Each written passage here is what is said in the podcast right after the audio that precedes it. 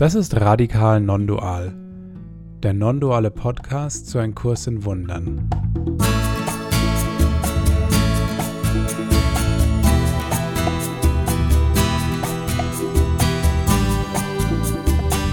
Wir sind Andi, David und Felix und wir laden dich ein, unsere Reise mit dem Kurs in Wundern mit uns zu teilen.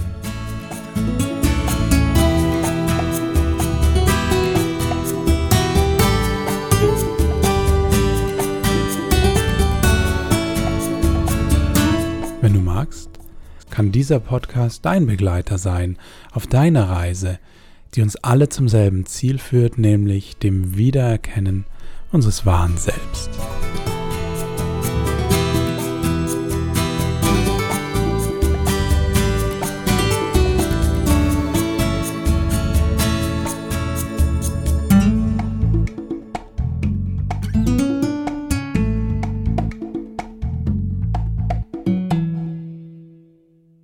Hallo und herzlich willkommen zu einer neuen Folge von Radikal Non-Dual, Ihrem Kurspodcast. Der Andi am Mikrofon und ich freue mich sehr, dass ihr wieder zugeschaltet seid. Und ich freue mich natürlich auch, dass das Trio wieder komplett ist. Zwar über Internet, aber es hilft ja nichts. Ne? Wie geht's euch, Jungs? Ja, super. Die, die Leute, die uns hören, die hören uns ja auch übers Internet. Insofern äh, es ist das Internet das, was uns zurzeit alle verbindet. Genau. Wir nutzen die Kommunikation, um zusammenzukommen. Hier ist der David, mir geht's auch gut. Ich freue mich, dass wir hier zu dritt wieder im, äh, die, in der digitalen Welt verbunden sind und heute die zweite Folge für unseren Podcast aufnehmen. So geht's mir auch. Wir haben uns, glaube ich, ein recht interessantes Thema vorgenommen, weil wir ja irgendwo auch auf unseren Podcast-Titel zu sprechen kommen, nämlich radikal non-dual. Und ich würde jetzt einmal mal ganz kurz was zu den Worten sagen. Radikal hört man relativ häufig selten glaube ich, relativ selten im äh, Zusammenhang mit dem Kurs. Radikal heißt, wie die meisten von euch, die irgendeine Latein-Vergangenheit haben, äh, radix radicis ist die Wurzel. Das heißt, das äh, Wort radikal will einfach nur sagen, wir gehen zurück an die Wurzel, an die Ursache von Dingen und beschäftigen uns jetzt nicht mit den Symptomebenen, mit irgendwelchen oberflächlichen Geschichten. Damit wäre im Prinzip das eine Ding schon erledigt. Und non-dual da, glaube ich, gibt es ein paar mehr Dinge zu erzählen. Ähm, ich möchte am Anfang gleich mal sagen, dass ähm, Non-Dual nicht im Kurs vorkommt, sondern das ist quasi was, was in die sogenannte, wenn man es so nennen will, Sekundärliteratur gehört. Sprich, das ist etwas, was die Leute, die über den Kurs dann gesprochen haben, eingeführt haben, einfach um den Inhalt besser zu erklären.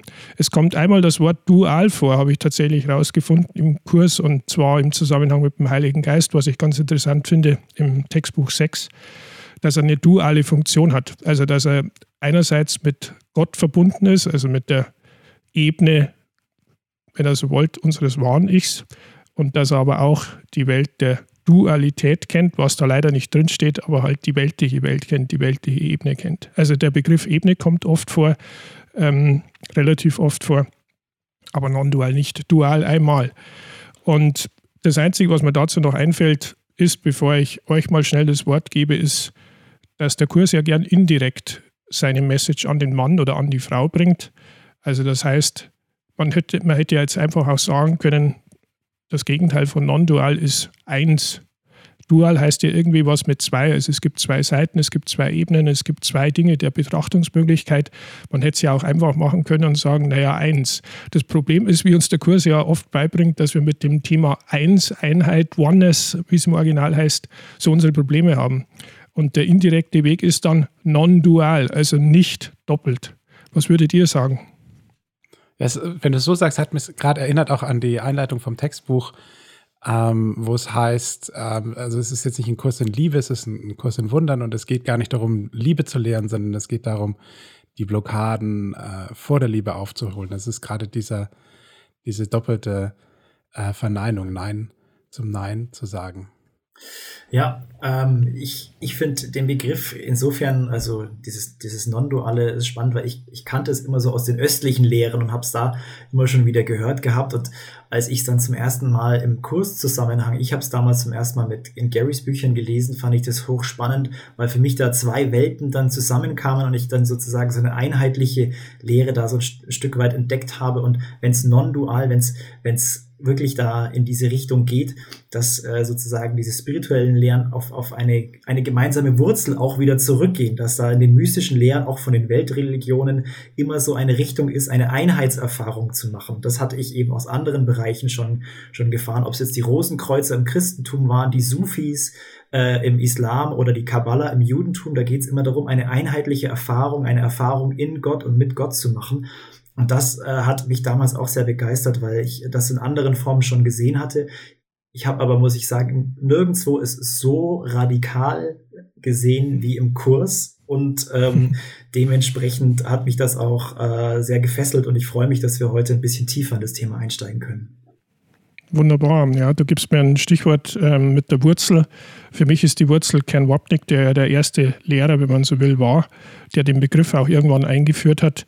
Ähm, ich kann mich erinnern, dass er sehr oft in seinen Workshops darüber spricht, dass im Prinzip die Message des Kurses, wenn man über Wahrheit jetzt sprechen will, sehr einfach wäre, aber so einfach halt, da haben wir wieder das Wort einfach, dass das für uns in unserem jetzigen Zustand zu viel Angst wahrscheinlich hervorrufen würde und wir es deswegen nicht begreifen, wenn man den Begriff hernehmen will, können. Er hat zum Beispiel gesagt, im Prinzip wäre der Kurs zusammengefasst mit zwei Wörtern, die in Lektion 169 vorkommen mit Gott ist. Ja. Gott ist und dann hören wir auf zu reden, weil was willst du sonst noch für Worte drüber machen? Das wäre im Prinzip erledigt. Oder auch das berühmte, es gibt keine Welt. Also im Sinne von, die Welt, die wir jetzt hier sehen, gibt es nicht wirklich. Das Einzige, was es gibt, ist der Himmel. Schön, aber ein sehr spezifisch denkendes Hirn wie das eines Homo sapiens ist mit so einer Antwort natürlich relativ wenig zufrieden. Ja, und deswegen ähm, haben wir hier 1000 Seiten plus, in welcher Sprache auch immer. Und ähm, eine interessante Spielwiese zum Analysieren und dann irgendwann auch den Weg zur Non-Dualität finden, was wir ja alle vorhaben. David, du hast schon gesagt, der zweite große, der sich mit dem Thema sehr breit auseinandersetzt, ist Gary Renard in seinen Büchern. Und jetzt sind wir drei ja in der glücklichen Lage, dass wir hier einen unter uns haben, der nicht nur den Kurs sehr gut kennt, der, der sogar auch noch Gary Renard sehr gut kennt. Und deswegen würde ich sagen, David, du sollst jetzt mal das Wort haben. Ja, danke dir. Ja, und vielleicht noch ein Wort. Du hast es schon gesagt, dass es im Kurs des Non-Dual kommt gar nicht vor. Bill Thetford, der zusammen mit Helen Schuckman die, äh, die, den Kurs zusammengestellt hat und niedergeschrieben hat, zumindest hat wohl ein Kurs in Wundern als die christliche Advaita Vedanta genannt. Das vielleicht noch so als kleine Anekdote, als äh, Hinweis zum Östlichen, weil viele ja auch sagen, der, der, ein Kurs in Wundern hat mehr mit dem Buddhismus zu tun als mit der christlichen Bibel sozusagen. Also die Verbindung zwischen Ost und West und die Advaita Vedanta eigentlich eine non-duale Lehre, ähm, auf die Bill Thetford auch schon immer Bezug genommen hat, als er mehr und mehr verstanden hat, was denn da für eine Botschaft kam, die Helen diktiert bekommen hatte von Jesus. Und das ist auch was, was in Garys Büchern sehr stark äh, aufkommt. Das ist im ersten Buch von Gary, Die Illusion des Universums, ist es mit dabei und im vierten Buch, was vor kurzem erschienen ist, als Jesus und Buddha sich kannten. Und ähm, ich versuche einfach mal so aus meiner Perspektive einen Einblick zu bekommen. Jungs, ihr ergänzt mich dann gerne. Und Wunderbar. Ich, was ich versuche, ist auch ein bisschen aufzuklären, warum es eigentlich niemand so richtig lernen will. Also warum will den Kurs eigentlich niemand so richtig machen? Was hindert uns eigentlich daran, dieses Non-Dual? Das klingt doch eigentlich ganz schön und ach, so eine Einheitserfahrung ist doch super. Also da kann doch niemand was dagegen haben, wenn wir jetzt erstmal so drüber sprechen. Und ich versuche mal so ein bisschen den Weg von Dualismus zum radikalen, zum reinen Non-Dualismus aufzuzeigen, um zu schauen, ähm, ja, wo stehen wir denn da gerade und vielleicht auch für unsere Zuhörerinnen und Zuhörer so als, also als kleine Orientierung und nochmal zu reflektieren, ja, wo ihr da draußen gerade steht und mit welchem inneren Weltbild, mit welcher geistigen Haltung von, die geht's hier ja, äh, wir auch so durch unseren Alltag gehen. Also, ähm, letzten Endes äh, ist es so, dass wir von mehr oder weniger vier Ebenen sprechen können. Und sie sind die vier Ebenen auf der Rückkehr zum Gott, auf der Rückkehr zu unserer Wurzel, zu Gott ist, wo wir herkommen. Und äh, wo wir, wo die meisten von uns, ich würde mal sagen 99,9 Prozent, äh, sich in der Regel befinden, ist im Dualismus. Das heißt, äh, wir haben ein Subjekt, wir haben ein Objekt. Äh, unser Geist glaubt daran, dass wir getrennt voneinander sind. Auch wir sind getrennt von Gott. Gott hat die Welt erschaffen und wir erleben uns auch getrennt von Gott. Ja, also es gibt einen, gibt einen Körper. Und interessanterweise ist es so, dass viele sagen, auch aus der Wissenschaft, dass irgendwann Bewusstsein ein Zufallsprodukt ist, was der Körper irgendwann erschaffen hat, weil sich das Universum einfach in der Evolution so entwickelt hat, wenn man nicht christlich ist, wenn man oder wenn man nicht religiös ist, sagen wir es mal so. Und äh, andersrum die äh, gläubig sind, sagen dann, ja, Gott hat uns erschaffen und wir sind ein, ein Geschöpf Gottes, aber Gott ist getrennt von uns. Und das merken wir auch, wenn wir uns die, das Testament, das Alte Testament anschauen. Da haben wir sogar einen rachsüchtigen, zornigen Gott. Ab und zu ist er dann auch liebevoll. Und ne, also wir sehen schon, es gibt Gut und Böse, äh, es gibt Tag und Nacht, es gibt Frau und Mann. Gott erschuf Frau und Mann und da aber auch schon mit Hierarchiestufe gleich inkludiert.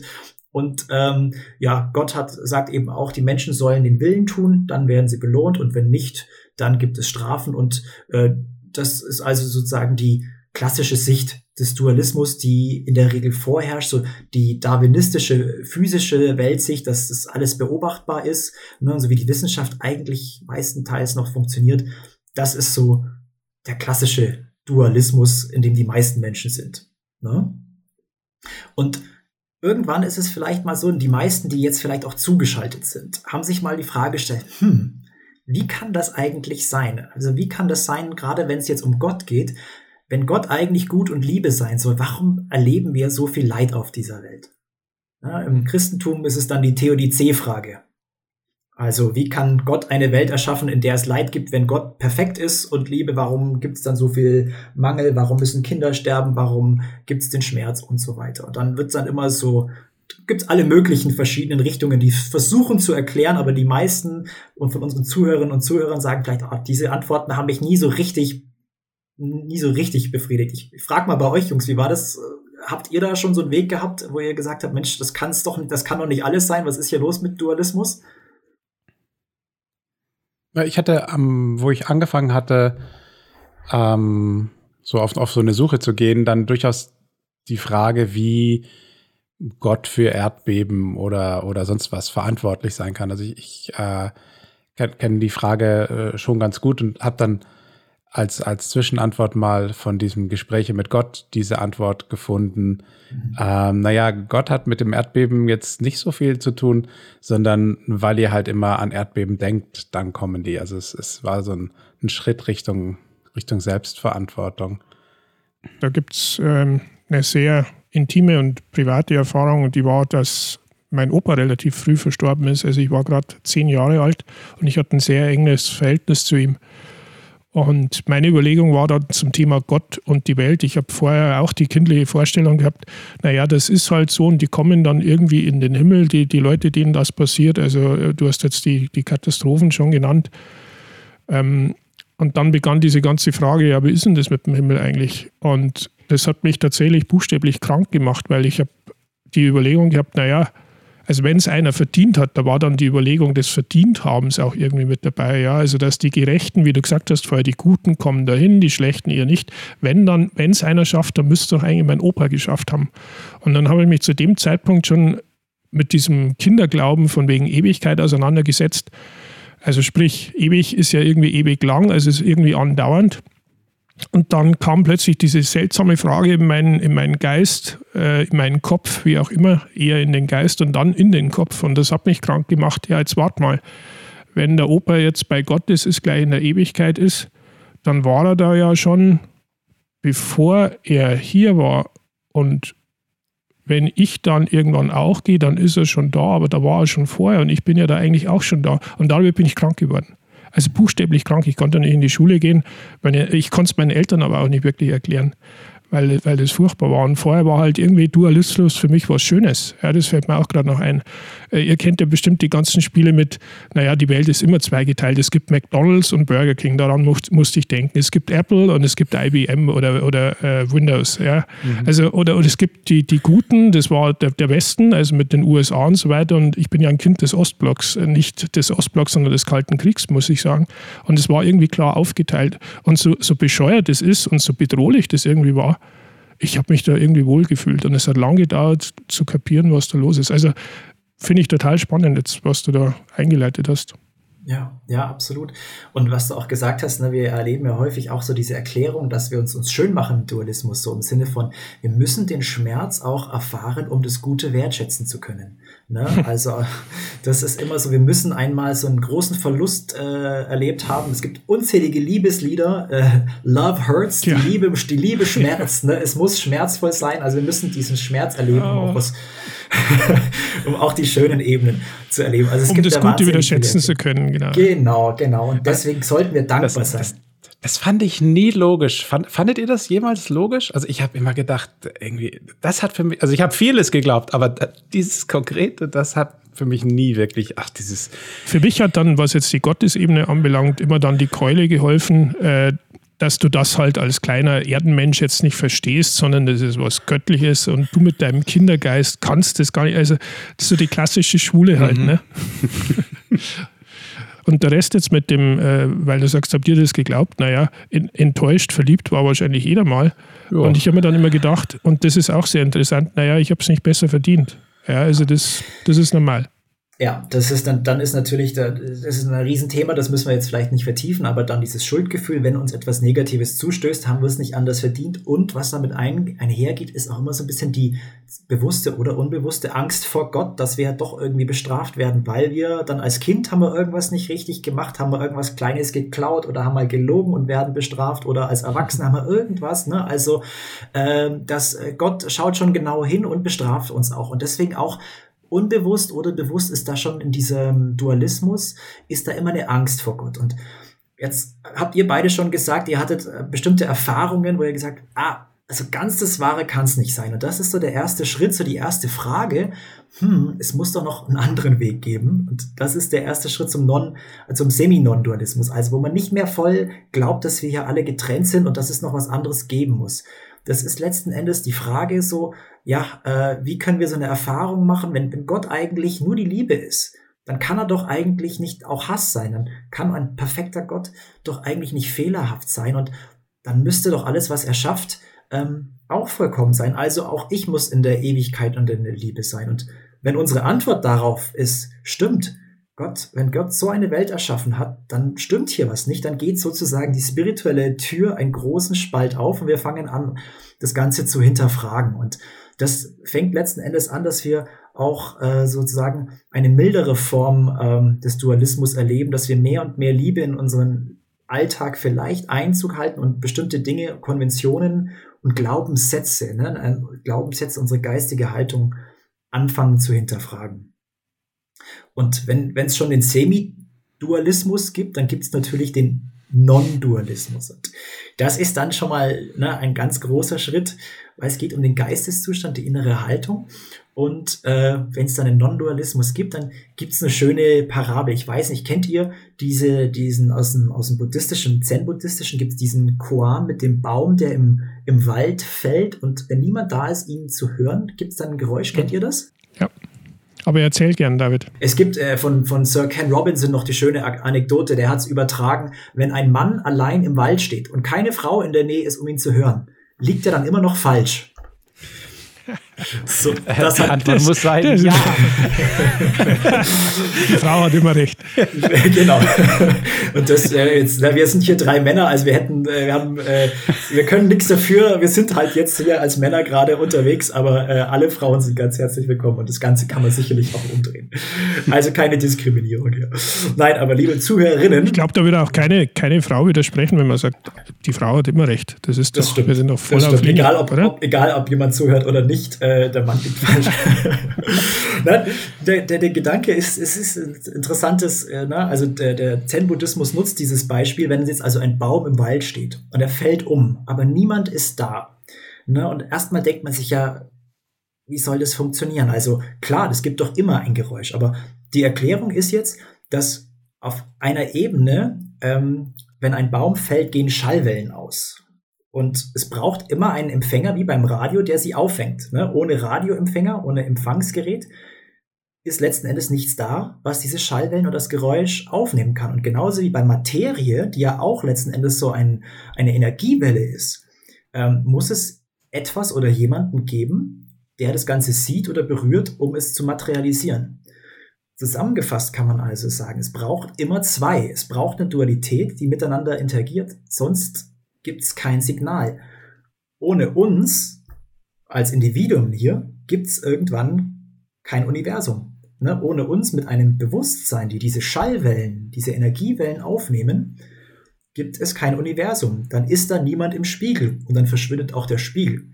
Und das ist sozusagen der Gedanke vom Non-Dualismus. Wenn es kein Bewusstsein mehr gibt, der irgendetwas sieht oder wahrnimmt, dann ist letzten Endes auch nichts mehr da. Und das Entscheidende ist, Bewusstsein an sich ist schon eine duale Form, weil es getrennt ist. Beim Bewusstsein heißt immer, es gibt ein Subjekt, das sich etwas bewusst ist und das, was sich ist bewusst ist, ist ein Objekt.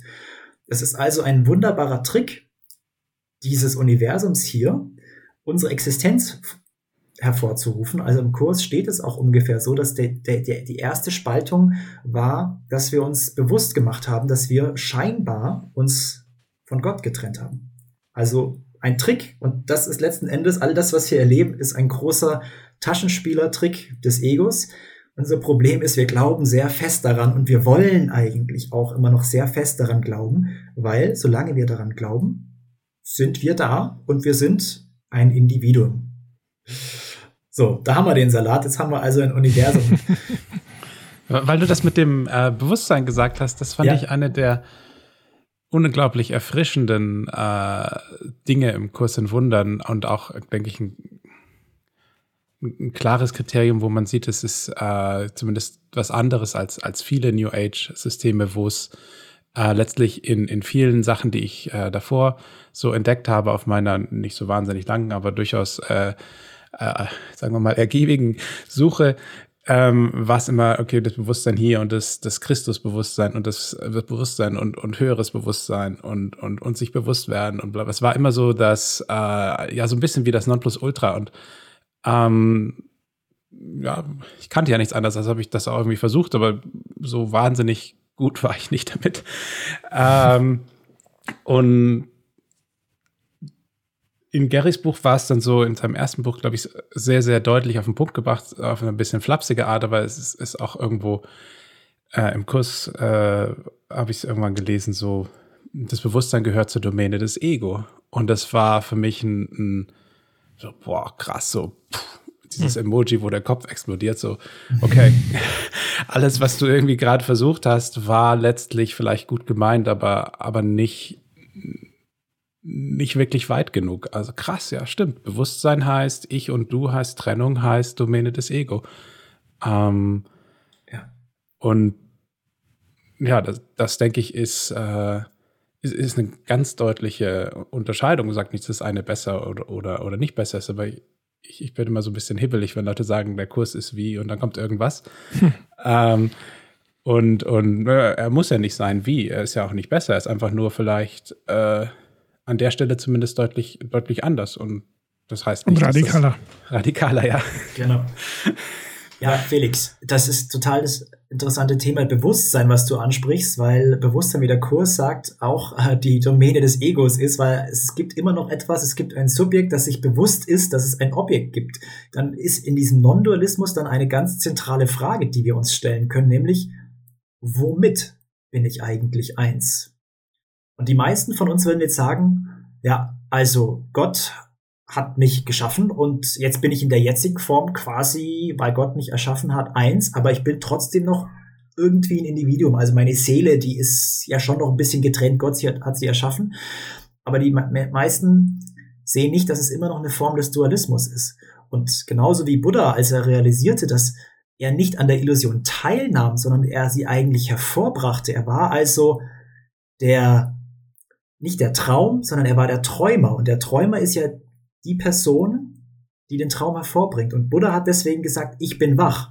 Und nicht, ich bin wach im Traum und kann jetzt hier, weil ich äh, hier so ganz aufmerksam bin, alles erkennen, sondern ich bin der Träumer. Ich erzeuge diesen Traum. Und das bringt uns dann einen Schritt weiter, weil wir dann sehen, okay, wir sind die Ursache dieser Welt. Nicht Gott ist die Wurzel dieser Welt, sondern wir sind die Ursache. Und unser Ego hat das Ganze hervorgebracht. Und das ist ein ganz entscheidender Schritt, ähm, den wir da machen können Richtung, Richtung Non-Dualismus. Jetzt kommt aber die sozusagen der, der Clou. Gott fehlt ja hier irgendwie noch. Wenn wir jetzt selbst das Ganze hervorbringen, dann fehlt noch eine wichtige Dimension, und zwar Gott. Und das bringt uns zur letzten Stufe, zum radikalen Non-Dualismus oder zum reinen Non-Dualismus. Ja, weil hier ist es so, dass wir sehen, dass unser Geist die Illusion erzeugt und irgendwann müssen wir uns also entscheiden, hm, wollen wir aufwachen und nicht mehr diesen Traum haben oder wollen wir weiter schlafen? Der Kurs würde sagen, wollen wir weiter leiden oder wollen wir nach Hause kehren zu Gott, wo wir nicht mehr leiden? Und das ist jetzt das Tatsächliche. Ich habe vorhin gesagt, ich möchte so ein bisschen versuchen zu erklären, warum so wenige den Kurs wirklich machen wollen und warum er tatsächlich auch, warum wir so viele Widerstände haben. Weil wenn wir uns jetzt entscheiden, ich will eigentlich diesen Traum nicht mehr, ich will erwachen, dann heißt es eigentlich auch, okay, ich entscheide mich für Gott, für die absolute Wirklichkeit in Gott und dann bin ich in Gott und dann bin ich auch eins in Gott. Dann heißt es aber auch, dass ich meine Individualität meine ganze persönliche Identität komplett aufgeben muss, weil sonst ist es kein reiner Non-Dualismus mehr.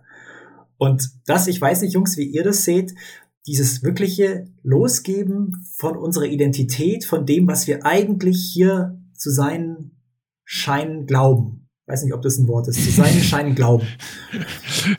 Ich glaube, das passt ziemlich genau. Das ist ein kompletter Angriff auf unser, unser Dasein, auf unser Ego und das wehrt sich natürlich und sagt dann, naja, also bei Gott sein ist schon schön, aber deine Seele oder dein Individuum, irgendwas sollte schon noch weiter bestehen. Mir fällt da ein, ähm, eine schöne Stelle aus dem Ken-Workshop ein, wo jemand genau nach dem Problem ja auch fragt, kommt ja immer mal wieder vor. Und da hat er für mich so eine, so eine Antwort geprägt, also quasi in Stein gemeißelt, die man an der Stelle immer mal bringen kann nämlich auf Englisch, before you go poof, you go peace. Also bevor es dich zerlegt, bevor du dich auflöst, wie du jetzt gesagt hast und so weiter, bist du im Frieden. Und zwar so im Frieden, dass du dann keine Angst mehr davor hast, dass du hier irgendwas aufgeben müsstest. Das steht ja in Garys Büchern und auch im Kurs drin, dass du nicht gezwungen wirst für irgendein Opfer, dass du nichts aufgeben musst. Aber genau wie du gesagt hast, David, und das ist wahrscheinlich das, was uns alle irgendwie packt, diese Angst davor, wir könnten ja uns verlieren, ja, weil wir uns halt so mit dem, mit dem vermeintlichen realen Ich jetzt identifiziert haben, also mit dem Körper, als den wir uns wahrnehmen, mit der Welt drumherum, dass es uns unglaublich schwer fällt, den Gedanken allein zu akzeptieren. Ich, ich könnte eine persönliche Erfahrung äh, erzählen, wenn ihr wollt. Ähm, ich dachte viele Jahre lang, dass ich total den Kurs unbedingt lernen will und wenn da stand irgendwie, macht das dreimal am Tag, dann habe ich es mindestens 91 Mal. Also vielleicht nicht 91, aber, aber das, ich dachte, dass ich sehr bereitwillig bin, viele Jahre. Und dann war ich irgendwann in Kalifornien, in dem Zentrum, wo Ken geteacht hat, äh, aber da war er schon tot, aber seine Mitarbeiter waren noch da. Ähm, und da fing irgendwie dieser Workshop an und dann wurde mir genau das, was du jetzt vorhin erklärt hast, David, klar, worum es eigentlich geht. Nicht, nicht hier schön auf meiner äh, Wiese zu sitzen und den Kurs zu machen, sondern, sondern darüber hinaus zu gehen. Und ich habe genau diese Angst total auch, auch erlebt, von der ich davor nicht mal gedacht habe, äh, dass ich sie hatte. Ähm, die war sicher da, sie war mir nur nicht bewusst. Ähm, hm. Und dann habe ich auch diese Frage gestellt und auch eine, eine Antwort bekommen, die damals für mich sehr beruhigend war, nämlich es geschieht immer nur mit deiner Einwilligung. Ähm, mhm. Du löst dich nicht auf, sondern du willst es einfach irgendwann und, und das geht nie gegen deinen Willen. Aber, aber ich war mir, ich war wirklich äh, erstaunt über diese, die Tiefe eigentlich dieser Angst und auch über die ähm, Veränderung, weil ich, ich dachte, überhaupt nicht, dass ich noch, dass ich noch solche Ängste habe. Ich dachte, weißt du eigentlich, wo ich bin. Ähm, und da gibt es so eine schöne Stelle in der Entwicklung des Vertrauens, die ich später gelesen habe auf dieser äh, vierten Stufe, wo es heißt, äh, der Lehrer Gottes ist noch nicht so weit gekommen, wie er glaubt. Und er dachte, er habe Bereitwilligkeit gelernt, aber er, jetzt merkt er, dass er gar nicht, aber er wusste nicht Bereitwilligkeit wofür. Ähm, und ich kann das, kann das unglaublich gut gut nachvollziehen, diese, inzwischen, diese, diese Angst. Ähm, die, die aus meiner Sicht der Grund dafür ist, dass man dann immer wieder, obwohl man sich die Lektion vornimmt, sie vergisst und, und du weißt genau, eigentlich wäre es jetzt clever zu vergeben, aber hm. schau mal halt lieber Netflix ähm, oder lenken genau. wir uns irgendwie anders ab.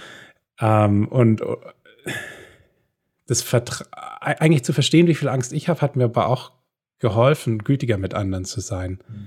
Ähm, geduldiger, wo ich sage, ja, wo ich davor, wo ich so, so weit war, ne, was, was hat denn der? Ja, der, der hat genauso Angst wie du. Und, und schon war ein Stück Trennung auch, hat sich aufgelöst. Ja. Ich, ich finde es jetzt total spannend, wenn ich das gerade noch ergänzen darf an der Stelle, dass das genau die Stelle war, Felix, wenn du dich erinnern kannst. Ich bin mir ziemlich sicher, du erinnerst dich, wo wir uns auch äh, das erste Mal kennengelernt haben. Und ich kann nur unter, untermauern und unterstreichen, dass die, die erste Phase, ich glaube, du warst eine Woche da oder so, und als du dann zurückgekommen bist und nochmal eine Woche oder so da warst, ein Unterschied wie Tag und Nacht war. Du, du warst wie verwandelt und zwar positiv verwandelt. Also das, das hast du auch von außen gespürt und ich kannte dich damals ja nicht, nicht mehr als einfach mal kurz kennengelernt und Hallo gesagt. Und wenn du in Temecula äh, einen zweiten Deutschen dann findest in dem Hörsaal, ist das halt was Besonderes. Ja? Und dann kommst du ins Gespräch. Ähm, und wir sind dann ja auch ins Gespräch gekommen und das war bemerkenswert, das zu sehen. Und da hat man auch wieder gemerkt, dass wir alle irgendwie miteinander verbunden sind, weil allein deinen Wandel zu sehen hat unglaublich viel in mir bewegt. Und das war, war ein tolles Erlebnis. Ich würde vorschlagen, gerade den Gedanken, den der Felix gerade auch nochmal reingebracht hat, dieses nah auch zu, zu sehen, wo man ist und dass, dass es mit unserer Einwilligung erfolgt und wann auch immer wir bereit sind, unsere Einwilligung zu geben, wir mehr und mehr den Kurs annehmen. Da gibt es eine schöne Lektion, das ist die Lektion 132 und die passt, glaube ich, ganz gut zum Thema. Und einfach für unsere Hörerinnen und Hörer lese ich die einfach mal vor zur Reflexion und einfach mal für alle reinzuspüren, was die Worte vielleicht in euch bewegen. Das ist Lektion 132.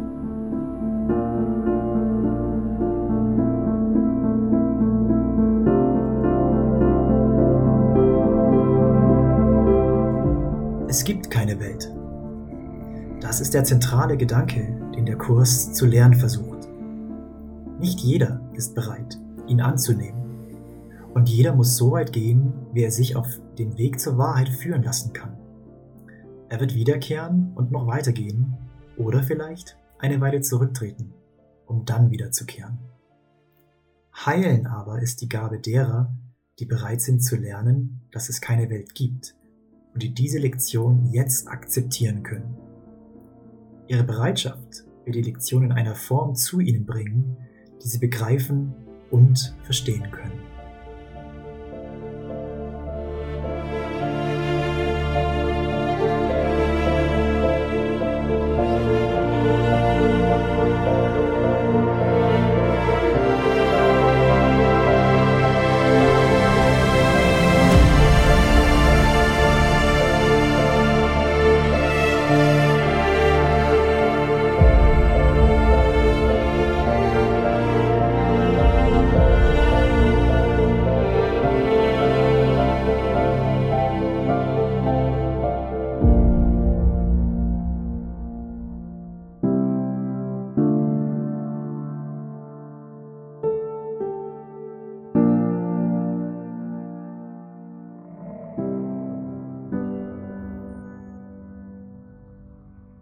Also ich würde gerne damit beginnen, dass ich einfach nochmal reflektiere, was mir jetzt gekommen ist während der Pause auch.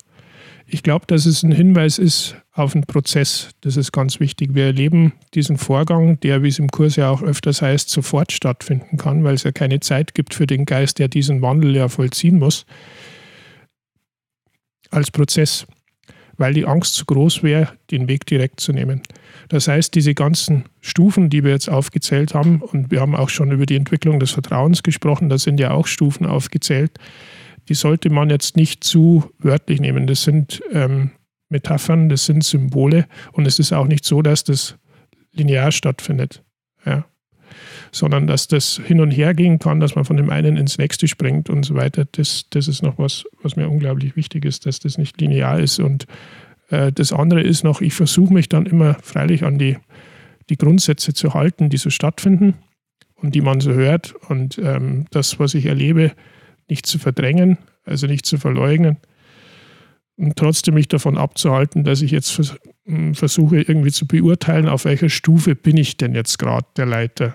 Ja, es gibt ja auch das Symbol der Leiter, zum Beispiel im Lied des Gebets und so weiter, der Ken weist oft darauf hin. Es ist verdammt gefährlich, würde ich sagen, ähm, sich dann auch zu vergleichen mit anderen. Ach, der ist schon so weit oder der ist vielleicht erst hinter mir oder treffen wir uns jetzt auf der gleichen Stufe, sondern ähm, ich glaube, dass es da wirklich um den Prozess geht und man merkt ja dann, wenn man einen Schritt vorwärts macht und sollte sich da verhüten, das überzubewerten, sondern das dann auch gleich wieder loszulassen. Das ist, das ist mein Gedanke. Immer wenn ich meine, ich habe jetzt eine Stufe geschaffen oder geschafft, besser gesagt nicht geschaffen, sondern in meinem Geist geschaffen, ja, stimmt, ähm, zwinge ich mich immer gleich wieder dazu, lass es los. Äh, glaub nicht, dass du jetzt irgendwie beurteilen kannst, was jetzt hier dein Fortschritt ist. Felix, wie gehst du damit um, dieses Non-Duale in deinen Alltag und ja, in die Praxis umzusetzen? Mir ist so ein äh, Gedanke, ich behaupte jetzt mal, ich habe ihn beim Kennen aufgeschnappt, aber ich, ich, weiß es ehrlich gesagt nicht. Ähm, dies, manchmal sagt er dann so im Seminar, jetzt nicht die ganze Theorie, aber an einem gewissen Punkt vergiss sie einfach, weil sie letztlich, worum es dann letztlich geht, ähm, ist, ist zu vergeben in der, in der, in der eigentlichen Situation. Also, äh, und der Wert der Theorie ist nur, mich, mich dahin zu führen, dass ich, ähm, dass ich vielleicht besser vergebe oder dass es mir leichter fällt oder dass ich eine ne Brücke, eine Brücke habe. Ähm, und, und dafür ist sie, ist sie sehr hilfreich. Aber der Kern, ähm, ich glaube, es gibt auch ein Kapitel in Garys Büchern, das äh, auf Englisch heißt uh, It's This Lifetime Stupid. Äh, also es, in Anspielung auf diesen äh, Wahlslogan in Amerika. Aber es, es, geht halt um dieses Leben. Ähm, und, und wenn man es nach spezifisch nimmt, es geht immer um, um, diese Situation. Um die eine jetzt, wo mir das Spiegelei verbrennt oder mein Internet nicht macht, was es soll oder mein Partner irgendwas halt tut. Und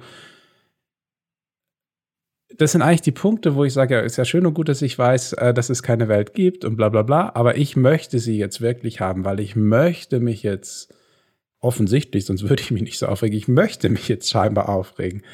Ähm, und dann wieder die Brücke, ja, ich, ich, müsste es aber eigentlich nicht. Also diese, zum Beispiel diese beiden Lektionen, die der Andi letztes, äh, letzte Aufnahme schon mal hatte, 5 und 34. Ähm, ich reg mich nie aus dem Grund auf, den ich meine und ich kann stattdessen Frieden sehen. Ähm, am Ende des Tages fällt es immer wieder auf Vergebung zurück. Hm.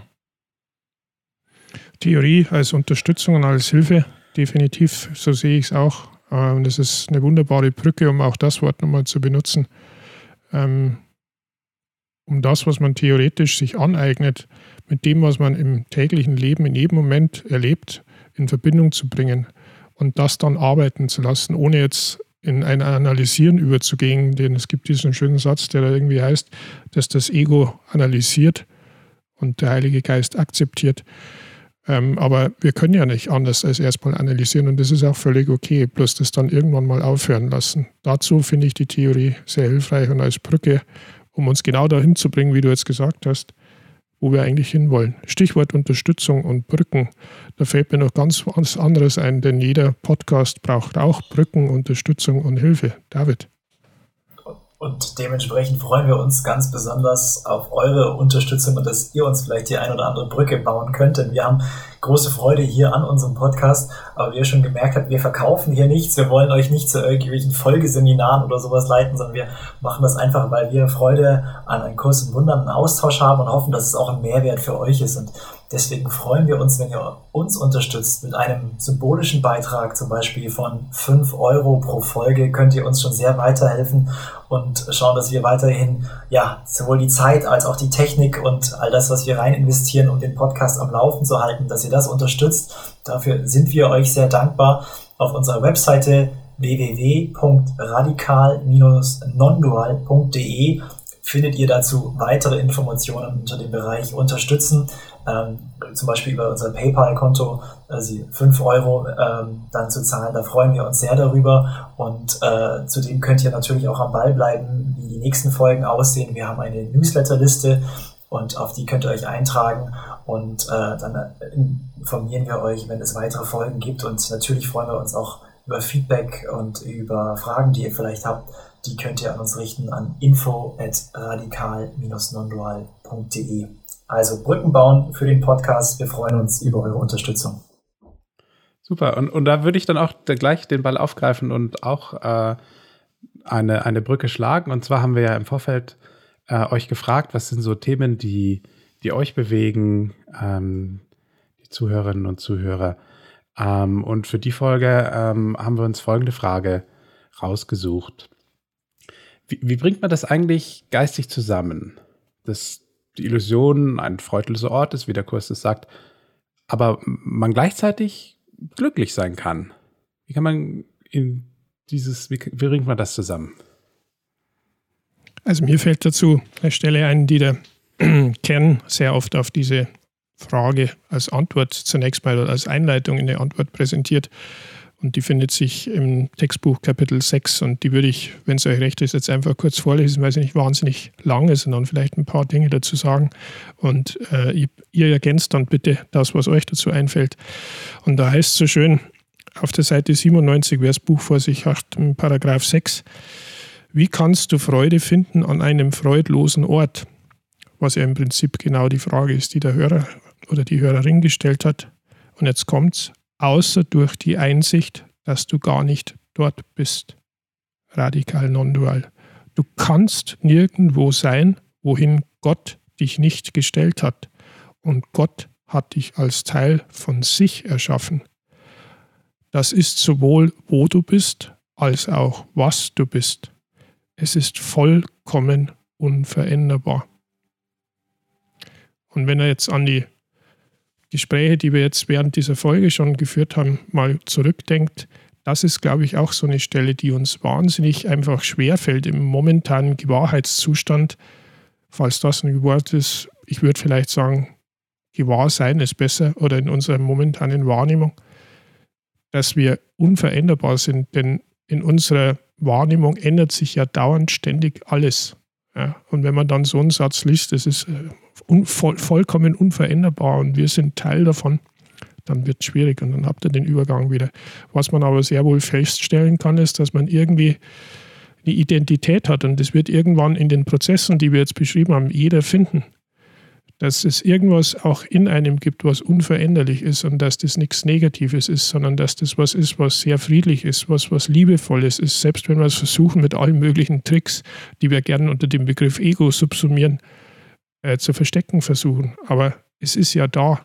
Und dann gibt es eine schöne Komplementstelle und dann bin ich sofort wieder still und lasse euch was sagen. Und das ist der wundervolle Einstieg in die Übung 155, die ihr wahrscheinlich auch alle kennt, wo es heißt, gleich im ersten Paragraphen, es gibt eine Art in dieser Welt zu leben, die nicht hier ist, auch wenn sie es zu sein scheint. Du veränderst deine Erscheinung nicht, obschon du öfter lächelst. Deine Stirn ist heiter, deine Augen blicken ruhig. Und diejenigen, die wie du die Welt durchschreiten, erkennen die ihren wieder. Diejenigen aber, die den Weg noch nicht gesehen haben, werden dich auch wiedererkennen und glauben, dass du bist wie sie, wie du es vorher warst. Also das ist auch so eine Kombination aus, wie es in der Bibel auch, glaube ich, schon heißt, also in der Welt sein, aber nicht von der Welt. Man schaut aus wie der andere, man ist normal, wie wir letzte Folge ja auch schon besprochen hatten, be normal. Also das heißt jetzt nicht, lauf mit dem Etikett auf deiner Stirn durch die Gegend, ich bin Kursschüler und ich habe es verstanden. Nein, aber man wird feststellen, dass sich irgendwas in einem ändert, dass man sich weniger aufregt, dass man schneller in den Frieden kommt, dass einen die, die Knöpfe nicht so schnell gedrückt werden, die uns sonst in einen Raketenzustand verwandeln oder in eine Explosion verwandeln. Und wenn es nur das ist, dass man den Lieblingsparkplatz nicht bekommt oder irgendwas in der Richtung. Was sagt ihr, Jungs? ich frage mich, was die Textstelle über mich aussagt, äh, mit äh, dem, äh, na, mit der Stirn, die dann etwas gelassener ist bei all meinen Stirnfalten, was sie tatsächlich über meinen geistigen das, Zustand aussagt. Das sind Lachfalten, das, David, das sind Lachfalten. Achso, stimmt. Danke. ja, das äh, ist äh, eine schöne Stelle. Aber dann tatsächlich ist es so, dass sich all die Falten, dieses Stirnrunzeln und das Zweifeln und Zögern und äh, ja auch ein bisschen das Leiden irgendwann äh, einem, einem milden Übergang, einem Lächeln und dann der Freude, dass, dass dieser, dieser Weg dahin geht. Und ja, und ich, für mich, ich sehe das so, dass ich, ich merke, dass alles Leid da draußen ist, für mich ist das ein bisschen der Motivationsantrieb zu sagen, ich möchte das nicht mehr. Ich möchte eine andere Entscheidung treffen. Ich möchte andere Dinge sehen. Und ich ich möchte mich auch loslösen. Also wenn ich merke, dass ich da in diesem Leid bin und auch diese Schmerzen erfahre, was ich ja auch in meinem Alltag habe, sei es körperlich oder geistig, weil ich irgendwelche Dinge in der Welt sehe, die ich grausam finde, dann äh, versuche ich mich daran zu erinnern, so, du kannst dich anders entscheiden und es gibt eine Welt jenseits äh, dessen, was, was, ich hier, was ich hier sehe und wahrnehme. Und ne, diese, dieser freudlose Ort, an dem man einfach, den man verlassen muss, ist wie, wie diese Wüste. Also was machst du in einer Wüste? Du brauchst nicht anzufangen, äh, einen Garten anzulegen und versuchen, das irgendwie zu kultivieren, sondern aus einer Wüste gehst du raus.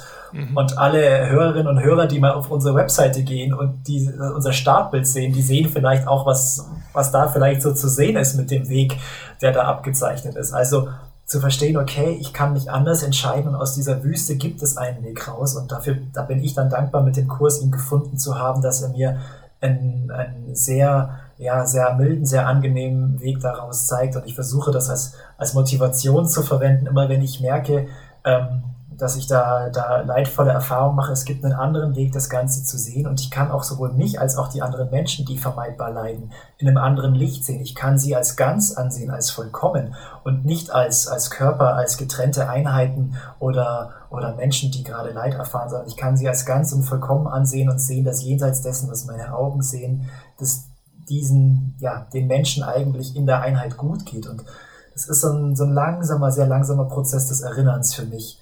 Der hilft mir aber trotzdem sehr auf dem Weg. Ähm, und für mich ist das also ein großer Motivationsschub.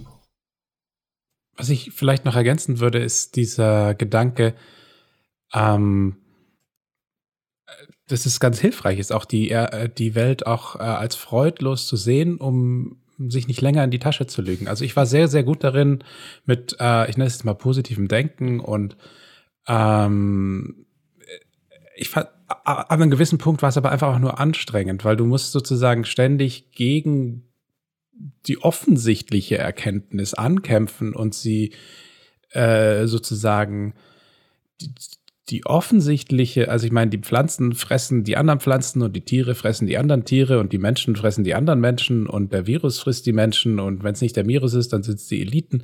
Es ist ja auch letztlich ähm, offensichtlich äh, freudlos und, und wie anstrengend das ist, da zu versuchen, sich das schön zu färben und sich selber nicht zu trauen, zu sehen, ja, es ist, es ist doch eine hm. Katastrophe. Von vorne bis hinten. Aber die gute Nacht ist, die Katastrophe hat nichts mit mir zu tun. Ähm, ich bin, also ich träume sie. Insofern hat sie schon was mit mir zu tun, aber mit meiner Wahrheit nicht. Und ähm, dann zu sagen, wie, wie verlasse ich diese Katastrophe durch Vergebung? Vergebung ist, ist der Schlüssel zum Glück. Und ich denke, so bringt man es, also bringt es zumindest in meinem äh, Kopf ganz gut zusammen, einfach auch mit einem Schmunzeln. Ja, ach krass, ja, da, natürlich ist jetzt wieder ein äh, Erdbeben passiert und morgen äh, hat der Politiker A versprochen und dann kann er halt das natürlich trotzdem nicht machen. Äh, und, und, und, und mein Vermieter, ja, macht halt auch nur eigennützig was. Und ich ja oft auch. Ja, ich will dann, dass du mich liebst.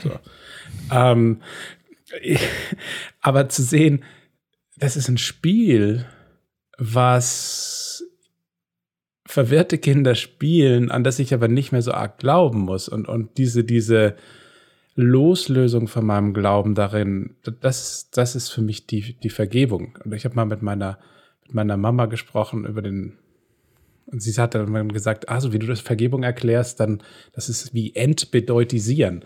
Das fand ich äh, ein total gutes Wort. Dem Ganzen die Bedeutung, die ich ihm gegeben habe, zu entziehen. Ähm, und, und welche Bedeutung hat eine Katastrophe für mich? ich kann gehen. Das ist eine bessere Bedeutung wie, ich muss darunter leiden. Ja, Jungs, ähm, war eine für mich sehr spannende Folge. Ich denke für euch auch. Wir hoffen für unsere Hörerinnen und Hörer ebenso. Ich denke ein bisschen an den Felix, der in Folge 1 gesagt hat, äh, das Ganze hat auch egoistischen Antrieb. Wir wollen für uns selber was lernen, deswegen machen wir das Ganze und das stimmt ja auch zum großen Teil. Und wenn dann andere noch davon profitieren und irgendwie was anwenden können von dem, was wir hier vorstellen, umso besser. Damit wären wir auch am Ende dieser Folge und wir wollen euch so ähnlich wie beim letzten Mal auch verabschieden mit einer schönen Stelle, die uns der Felix vorstellen wird und lesen wird. Das, ähm, das, was ich jetzt lese, das hat der David rausgesucht. Das ist aus dem ähm, zweiten Buch von Gary Renard, was auf Deutsch äh, Unsterblich heißt oder auch äh, Deine unsterbliche Wirklichkeit. Ähm, und dort auf der letzten Seite, der Seite 309.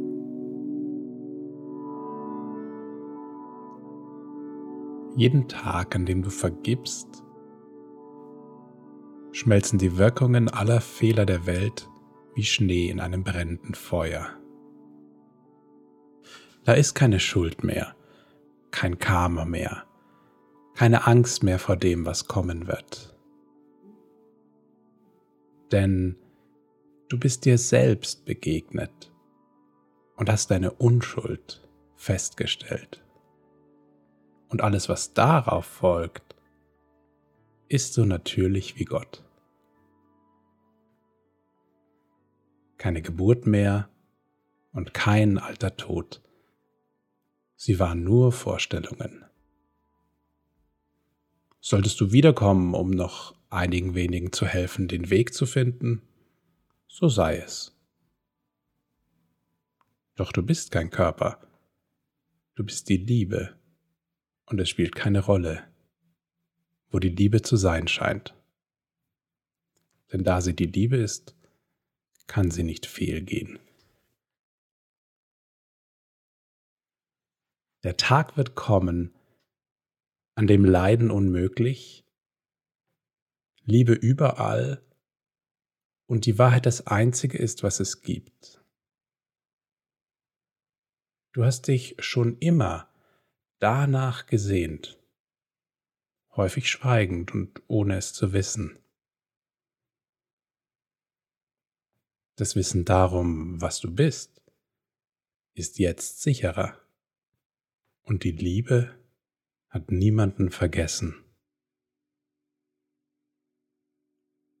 Der Tag wird kommen, an dem die Welt das Lied des reinen Geistes singen wird, statt Klagelaute zu weinen, welche die Stimme für die Wahrheit verbergen.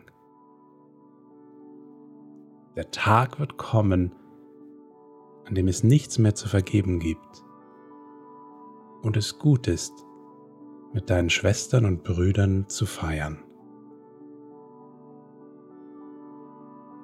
Dann wird der Tag kommen, an dem keine Tage mehr nötig sind. Und du wirst auf ewig als eins in der Heiligkeit deiner unsterblichen Wirklichkeit leben.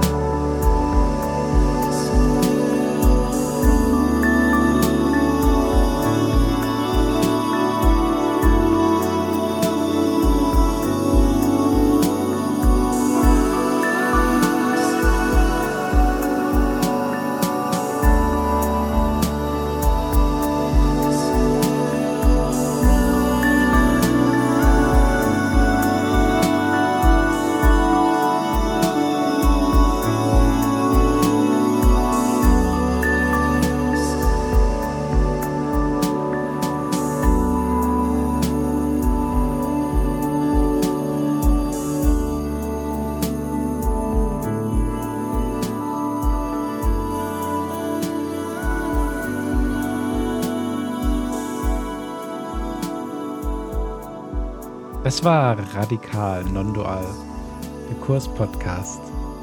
Wir freuen uns, dass ihr zugehört habt und sagen Tschüss und bis zum nächsten Mal.